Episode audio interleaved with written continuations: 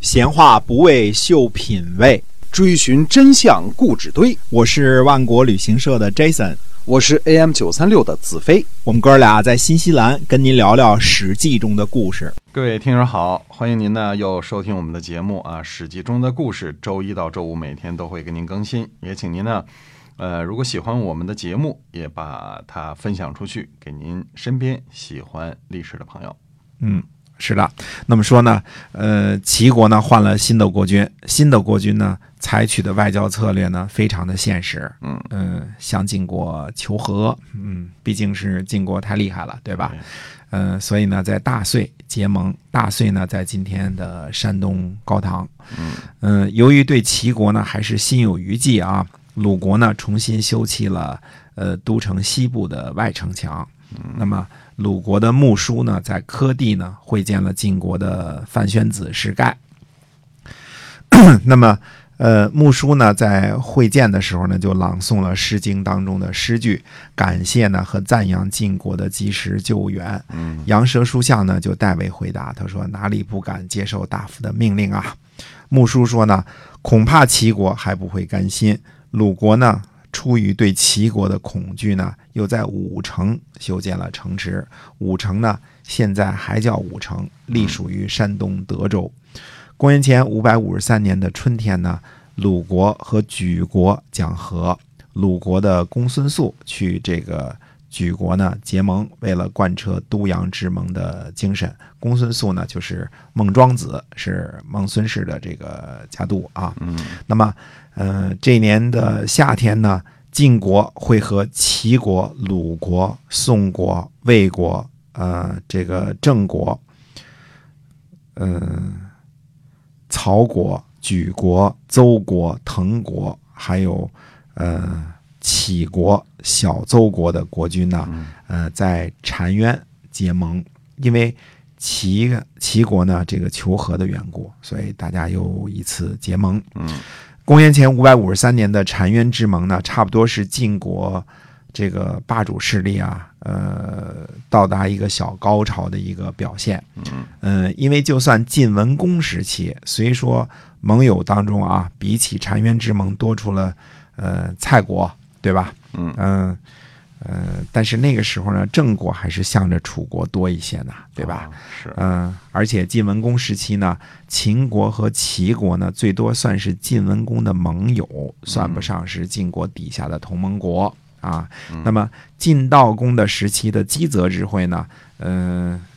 虽说基泽之会举行的原因是为了郑国归附的而举行的啊，但是，呃，郑国那时候呢还是不是很稳定的，哎澶渊之盟呢，晋国收服了郑国，呃，刚刚打击了齐国。鲁国、魏国、宋国这些传统盟友都很忠心，嗯还有什么莒国、邹国、杞国、小邹国这些小诸侯都来参加，嗯呃，说成是晋国霸业的一个小高潮呢，这样是不为过的。嗯这个澶渊之盟的这个地点呢，应该是在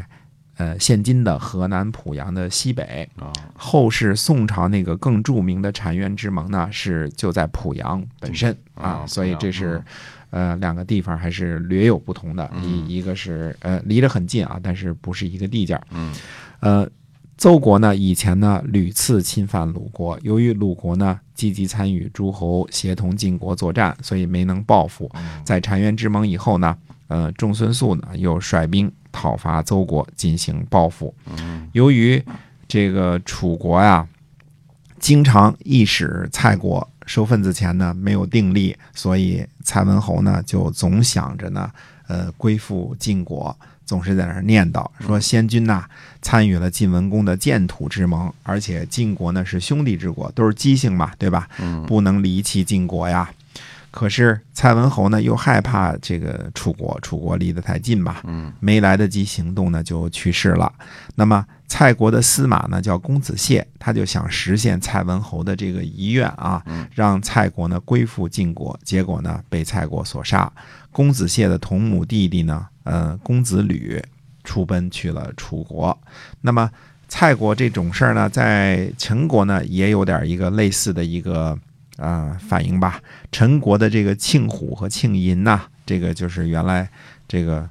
呃掌权的这个公子呢，还怕另外一个公子黄啊、呃怕这个公子黄夺权，嗯于是呢就向楚国人投诉说说公子黄啊也想做蔡国公子燮那样的事儿，就是跟晋国这个投奔晋国，啊，嗯，所以楚国呢就来问罪。公子黄呢，呃，被迫也逃跑去了楚国。公子黄临出奔之前呢，就对陈国人呼吁说啊，他说：“庆氏无道，在陈国专权，轻慢国君，铲除国君的亲戚。五年之内如果不灭亡啊，那真是老天没开眼呐。”最后就，嗯、说了这些话之后呢，就逃跑去了楚国。嗯呃，公元前五百五十三年的年底呢，魏国的宁直生病了，他就找来儿子宁喜，他说呢，他说我得罪了国君，现在呢很后悔，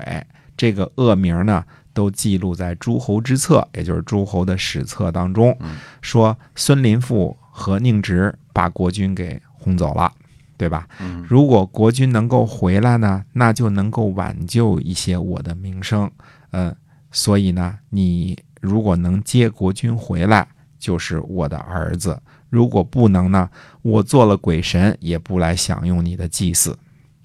啊，所以，呃，宁直呢，在这个人之将死，其言欲善啊嗯，在临嗯死之前呢，呃，